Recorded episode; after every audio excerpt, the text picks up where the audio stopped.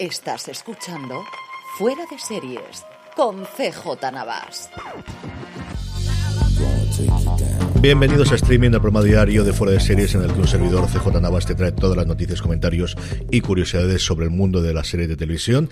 Edición del viernes 3 de diciembre, justo antes de que en España tengamos ese puente maravilloso de diciembre de la Constitución y de la Inmaculada durante el del 6 al 8, que además como este año cae lunes y miércoles lo podemos aprovechar. Aquí estaremos de todas formas eh, publicando durante toda la semana eh, y justo en, en fechas prenavideñas. Esta semana Streaming llega gracias a ti y las compras que realizas a través de amazon.foradeseries.com. Ya sabes, de cara a todas tus compras navideñas, si vas a comprar en Amazon y lo haces desde amazon.foradeseries.com, a ti te costará lo mismo y a nosotros nos estarás ayudando. Varias noticias hoy. Empezamos por una cosa de la industria española y es que UTECA, la Unión de Televisores Comerciales, fundamentalmente Mediaset, A3 Media y las eh, autonómicas y algunas de las que escriben, emiten en TDT, eh, carga contra el proyecto de ley general audiovisual aprobado esta semana. Eh, todos los titulares, evidentemente, se los está llevando el toma y daca entre el gobierno y Esquerra Republicana de Cataluña a la hora de, o en cuanto al doblaje y al subtitulado de los contenidos audiovisuales y la palabra que se nombra siempre Netflix,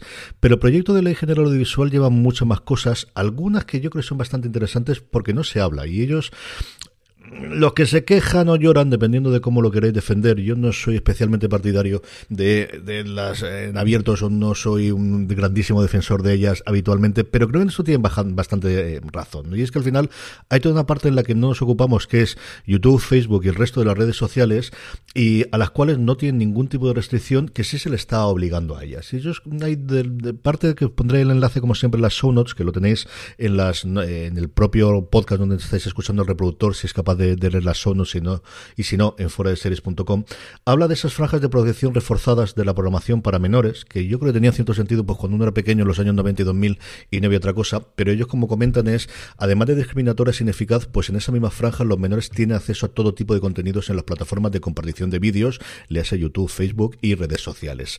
Y yo creo que aquí no les falta razón. Igual que otra parte que dice que, que se mantengan limitaciones publicitarias en la televisión cuando no las pueden imponer en las plataformas de compartición de vídeo y el resto. Y yo creo que aquí hay un debate bastante de profundidad que va a quedar totalmente opacado, evidentemente, por la, por la movida política de hasta qué punto esas obligaciones que tienen las cadenas en abierto en el mundo moderno, en el mundo en el que eh, esa misma gente que a las 6 de la tarde puede estar viendo Telecinco, igual que puede estar viendo YouTube, unas reglas del juego son para unos y otras reglas del juego son para otros. Yo no soy especialmente partidario por motivos ideológicos de prohibiciones y de regulaciones, pero es cierto que aquí yo creo que, y como digo, no soy yo un grandísimo defensor tradicionalmente ni de Mediaset, ni de A3 Media, ni del resto de las corporaciones, pero creo que aquí no le falta cierta parte de razón. Insistente a ver qué ocurre y qué evoluciona. Nos metemos ya con las series que es y con fichajes, que es una cosa más divertida y más emocionante. Una de las grandes revoluciones de la temporada, las grandes sorpresas de la temporada ha sido Solo Asesinatos en el Edificio, renovada por una segunda temporada. Ya sabemos que todos los protagonistas vuelven, Selena Gómez, Steve Martin, Martin Short, y se le suma Cara de Lavín, va a, interpretar a una conocedora sofisticada del mundo del arte que se eh, mete dentro del misterio que tendrá esta segunda temporada. Bueno, pues con muchísimas ganas de verla. Si no habéis visto todavía todos asesinatos en el edificio, solo asesinatos en el edificio, es desde luego uno de los grandes estrenos del año. Otro fichaje, en este caso cabría decir otra reincorporación, es el de Kobe Smulders como María Hill, como el personaje que hemos visto interpretar en distintas películas de Marvel. En Secret Invasion, una de las series que se está produciendo actualmente para Disney Plus, vuelve a interpretar a María Hill, una serie que recordemos tiene a Ben Mendelssohn volviendo a hacer de Talos, del general Skrull, y también a Samuel L. Jackson como Nick Furia. No sabemos si será otro intercambio de antorcha de, de, Furia y que definitivamente se queda María Hill, que es algo con lo que las películas llevan jugueteando desde hace bastante, bastante tiempo, que ese entorchado pase definitivamente a Kobe Smulders para el futuro. Véase Hawkeye que vea ser todo lo que está ocurriendo en la fase 4 de Marvel. No me extrañaría desde luego que esto es lo que ocurriese. Por otro lado tenemos Vikingos Valhalla. Seguimos sin tráiler todavía a día de hoy, pero ya tenemos confirmación de la fecha de esta secuela de Vikingos, de ese éxito absolutamente internacional que va a estrenar Netflix. Al final Vikingos es una serie de History Channel y Michael Hirsch, el creador de la serie, fichó por Netflix para hacer esta secuela. Va a llegar el 25 de febrero del año que viene, del 2022, a la, a la plataforma del Gigante Rojo. Ya tenemos alguna pequeña imagen del rodaje, como os digo, todavía sin tráiler. La acción se va a situar unos 100 años aproximadamente después de la serie original, en el que los vikingos, tras haber dominado la mayor parte de Inglaterra y reclamado la propiedad de Normandía, eh, de acuerdo, empiezan a entre ellos. Tendremos muchas historias, tendremos muchos personajes históricos, como Guillermo I de Inglaterra, y cosas curiosas en las que, como os digo, Michael Hirsch volverá como showrunner, como no cabía esperar de otra forma. Más noticias. El libro que os he recomendado encarecidamente en las últimas dos semanas, que es lo que estoy leyendo todos los días, Tinderbox, HBO, eh, la historia interna de HBO escrita por James Audrey Miller, la historia oral, pero que está tremendamente bien, pues conforme la gente se la está leyendo, está sacando perlitas eh, de la misma. Y están casi todas las que están saliendo actualmente, yo creo que no son las más interesantes. Hay cosas al principio de, del origen de HBO que es realmente fascinante, que es por donde voy yo, porque la novela, el libro tiene unas 900 y pico páginas y lleva unas 100 aproximadamente pero la gente se está centrando mucho en Juego de Tronos y estas cosas, pues nuevamente, del salseo y de los dineros, que a todos nos gustan mucho, y es que ese spin-off que al final se canceló totalmente de Juego de Tronos, había costado, el de recordar en su momento con Naomi Watts, con Miranda Richardson, 30 millones de dólares es lo que se habían gastado, más de lo que costaba cualquiera de los episodios, incluso de la última temporada de Juego de Tronos. Se habían gastado 30 millones y cuando llegó el cambio de guardia y de repente llegó Glimbat eh, a, la productora, después del cambio y de la entrada dentro de AT&T, vieron que no les gustaba lo que había y 30 millones a la basura, o mejor dicho, a pagar sueldos de la gente, que la gente pudiese funcionar y que la economía fuese adelante. Una cosa, en fin, curiosa y, es algo que, como os digo, esa parte interna de HBO de que al final tienen fracasos y se han gastado dinero en cosas que no han llegado a la luz, es algo que se incide bastante dentro del, propio libro, porque ha tenido, históricamente, es una cosa que, que, el autor comentaba en la entrevista que le hizo Bill Simmons, ha tenido siempre esa pátina de caras afuera, de cara afuera, de, de ser un lugar en el que todo funcionaba bien, en el que no había problemas internos, en el que no había peleas, y yo digo yo que leyendo el libro no es ni de lejos así, porque al final cuando uno no sabe nunca lo que hay dentro, y es curiosísimo de, de leer, como os digo, el, el libro, a ver si lo traducen en español, que yo creo que será una forma mucho más sencilla que llegue y si lo podéis leer en inglés vale muchísimo la pena. Más noticias que tenemos, Sony va a comprar una productora con un nombre sencillamente maravilloso que es Bad Wolf. Bad Wolf ha hecho recientemente In His Dark Materials, está produciendo la serie para HBO, ha hecho también Industry, que ha funcionado bastante bien eh, por encima de lo que podían esperar y eh, previamente había hecho The Night Of o está haciendo también a Discovery of Witches.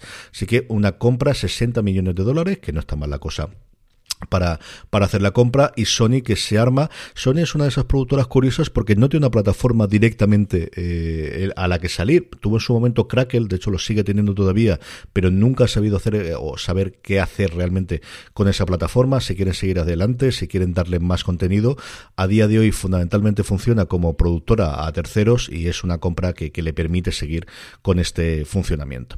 Y por último, eh, Alec Baldwin, que vuelve otra vez a las noticias porque mm, allí ayer por la noche dio una entrevista larga a Stefanopoulos en Estados Unidos. Cuando estoy grabando esto solo se conoce un pequeño teaser que ha salido sobre el arma y vuelve la polémica porque una de las cosas que se había dado por sentada es que el disparo fatídico lo había hecho él. Y él dice y afirma que él no disparó y que no tiene ni idea de cómo llegó la bala dentro del set de rodaje. Así que la eh, de Blood Thickens que dicen los americanos, la cosa va para largo. Hay varias denuncias ya sobre el sobre los homicidios y a ver qué acaba con todo esto. Vamos a tener culebrón para bastante, bastante, bastante tiempo. Trailers, dos cositas que tenemos. Richard, la nueva serie de acción basada en los libros de Tilly Child en Amazon. Tenemos el tráiler, llegará el próximo 4 de febrero. A mí me ha recordado mucho a, serie mm, procedimental eh, de network americana con un poquito de, violencia quizás mayor del que podríamos tener pero tampoco es que lo tengan muy reducido cuando uno ve los procedimentales americanos. Yo creo que intentan hacer algo similar a otras series de acción que le, han funcionado bastante bien y de franquicias.